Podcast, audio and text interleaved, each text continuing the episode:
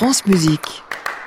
Bonjour Thierry. Bonjour Jean-Baptiste. Alors aujourd'hui, vous nous emmenez à l'Opéra de Paris, à l'Académie précisément, où vient de s'achever un spectacle, euh, mais on va pouvoir le découvrir prochainement ailleurs. Dans Génération France Musique, on s'évertue tous les matins à sortir le classique de sa fine bulle, à promouvoir un amateurisme source de jeunesse pour ceux qui, quel que soit leur âge, se jettent à l'eau. Alors à l'orée de ce week-end qui marque le coup d'envoi des vacances de la Toussaint, j'ai décidé de réveiller le volcan qui est en vous, mon cher Jean-Baptiste, en vous emmenant à Évian. Reposer ce sac à dos, ces chaussures de randonnée, ce n'est pas pour parler escalade que je suis ici, mais pour vous inviter à contempler des sommets immatériels, ce que Shakespeare, le grand Will, inspira au compositeur lyrique de Henry Purcell à Haribert Reimann. Mais pourquoi donc Shakespeare?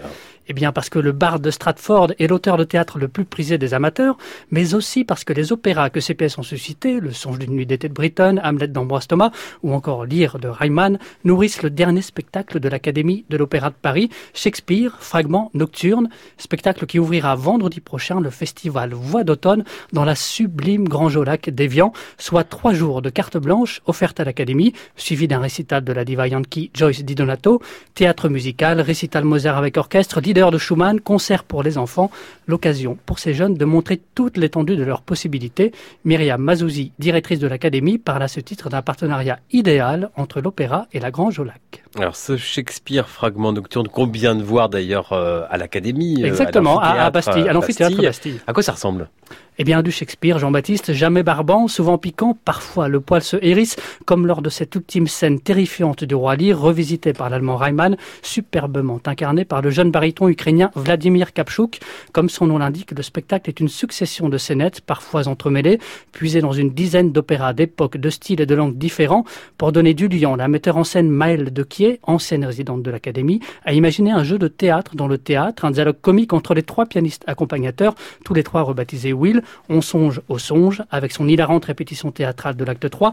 La scénographie puise d'ailleurs dans cette imagerie du rêve. Forêt, brume épaisse, voile d'illusion sur lesquelles sont projetés les mots du grand Will, enveloppe des accessoires de théâtre ou d'atelier de décor laissés à nu, un écrin vaporeux pour ses voix en devenir, dont on retiendra le timbre flatteur de l'américaine Jeanne Highland, les courbes rossiniennes parfaitement dosées de la franco-belge Marianne Crew et les talents d'actrice de l'égyptienne Farah El Dibani, à charge pour eux de retrouver cet abattage une fois sortis de leur zone de confort à Evian, pour eux, l'adaptabilité, c'est la clé, rappelle Myriam Mazouzi, insistant sur les vertus de ces projets hors les murs qui vont se multiplier l'an prochain à la faveur du 350e anniversaire de l'Opéra de Paris.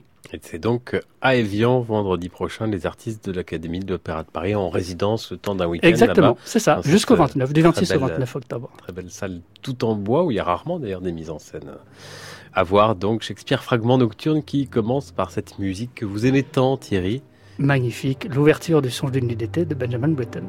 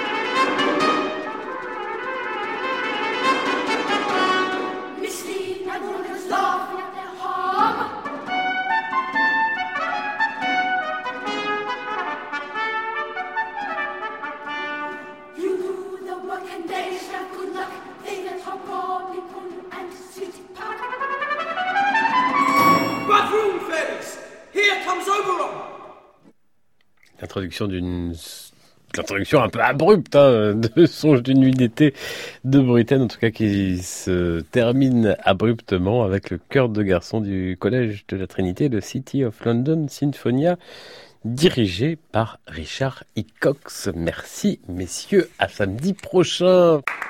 À réécouter sur francemusique.fr.